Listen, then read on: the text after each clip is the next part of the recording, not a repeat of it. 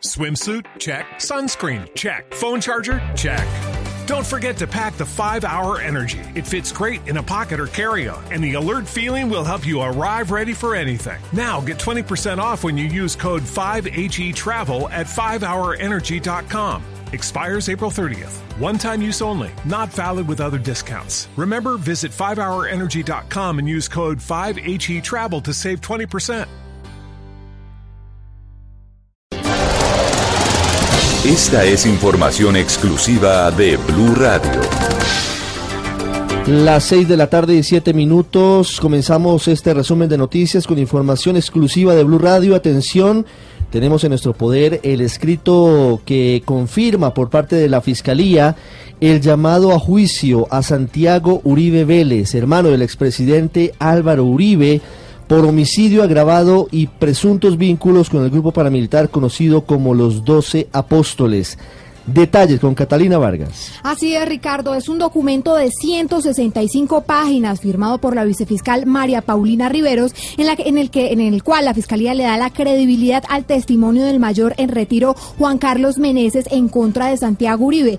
Ricardo, este documento dice textualmente lo siguiente: sus, sus manifestaciones no son descabelladas, fantasiosas o inverosímiles. Por el contrario, su relato guarda coherencia argumentativa en sus exposiciones, tanto al ser interrogado como contrainterrogado. Continúa el documento señalando lo siguiente sobre el testimonio de Juan Carlos Meneses. Ninguno de los señalamientos en contra del señor Santiago Uribe Vélez puede interpretarse ubicándonos en el contexto histórico en el que se gestó y perpetró el homicidio del señor Camilo Barrientos Durán como un acontecimiento alejado de la realidad, pues tal como aquí se ha acreditado, su homicidio fue uno más de los muchos que se presentaron en la región, en Yarumal, todos ocurridos en personas que figuraban en una lista de auxiliadores de grupos subversivos y entre comillas dice indeseables sociales.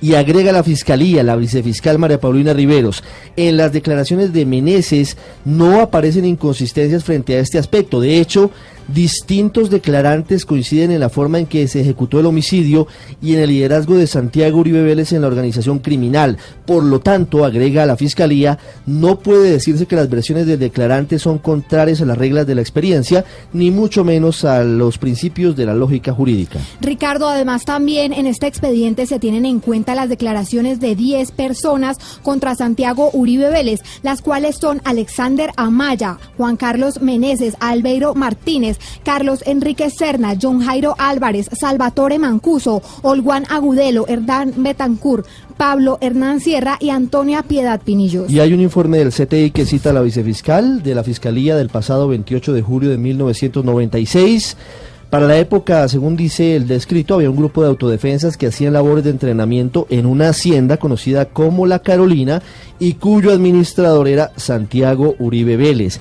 Y agrega lo siguiente la Fiscalía de una forma contundente, independientemente de los testimonios de Juan Carlos Meneses y Alexander Amaya, existe suficiente prueba en el sumario que vincula a Santiago Uribe Vélez con la muerte de Camilo Barrientos y que lo señalan como uno de sus autores. Y finaliza diciendo que según esas declaraciones que hemos mencionado, se puede establecer como un hecho cierto y probado que el señor Santiago Uribe, hermano del expresidente Álvaro Uribe, ejercía la dirección y la coordinación del grupo paramilitar conocido como los Doce Apóstoles.